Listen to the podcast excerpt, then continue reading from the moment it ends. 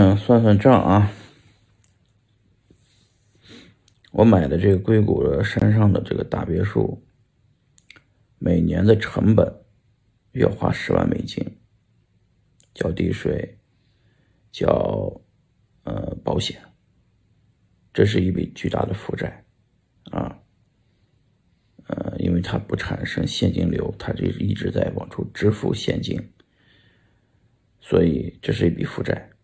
它不是一笔资产，但是如果对等的这笔钱五百万买入小别墅、小公寓，那